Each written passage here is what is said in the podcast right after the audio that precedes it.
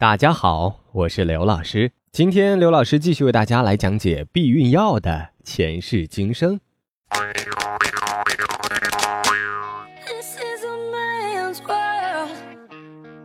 人类对于避孕技术的探索真是不可谓不丰富。据考证，古代人类会把浸了柠檬汁的棉球、沾了醋的布条，甚至鳄鱼的粪便置入 ladies part 用来避孕。这样的做法听起来有些无厘头，但确实管用。只是又麻烦又不卫生，即使有效，也有可能带来更加严重的妇科问题。所以后来人类把目光聚焦在永远不安分的男人身上，开发出了避孕套。据说这个可爱的小东西是当年一位叫做 Condom 的医生为淫乱的英国国王查理二世发明的。不过在那之前，人们已经会把动物肠道和鱼标制成套套，而且还可以重复使用。这在今天看来好像有点不可思议。不信的话，你可以去看看甄子丹前两年的武侠，里面就有睡觉前洗鱼标的镜头。事情办错了。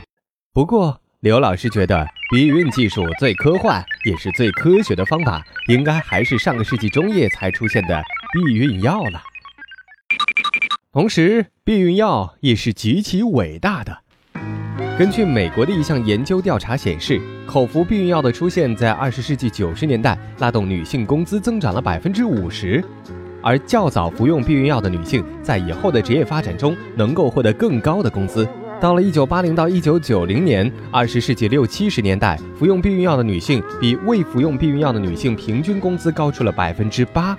研究发现，避孕药物促进女性工资的提高，三分之一来自于避孕药帮助女性顺利完成学业，以获得传统意义上的男性工作职位；而另外三分之二则来自于避孕药帮助女性稳定的积累职业经验，获得提升。哇哦，原来避孕药还有这么大的作用！但是刘老师在这里不建议你以长期口服避孕药为理由向老板要求加薪，否则。怎么回事啊？我一定会回来的。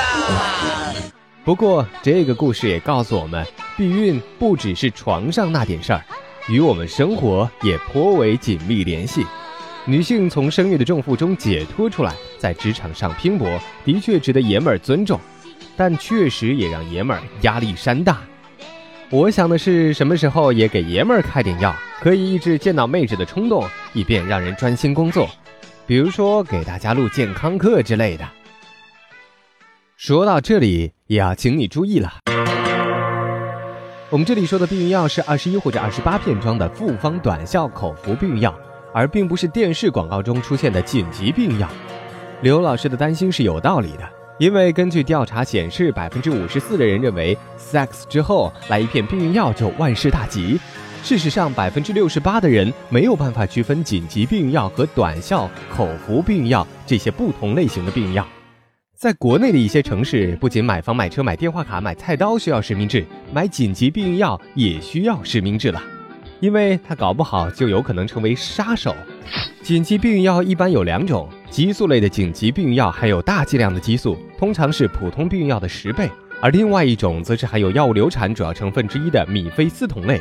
这两种紧急避孕药都会产生一定的副作用，所以千万别什么事儿都找他们。而事实上，紧急避孕药失败的几率高达五分之一，且一年只能用不超过两回。因此，刘老师要提醒那些夜夜笙歌的孩子们，使用其他的保护措施吧。不过，之前确实有科学家提出，可以在做爱之前用超声波处理一下男性的睾丸，让精子活性大大降低，以达到避孕的效果。不过，刘老师还是觉得，应该没有人真的会在与爱人亲密接触之前，先做个温泉蛋或者微波蛋什么的吧？当然，如果你觉得这一切的方法都是浮云，那最好的办法就只有。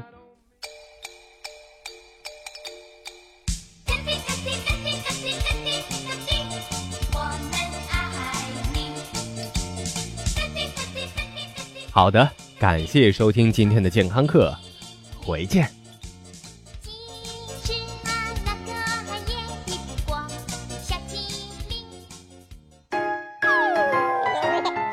收听完健康课，您还可以在微信中搜索“健康课”的全拼，添加刘老师的健康课微信公众平台，获取最新节目更新以及最潮流、最无底线的健康知识。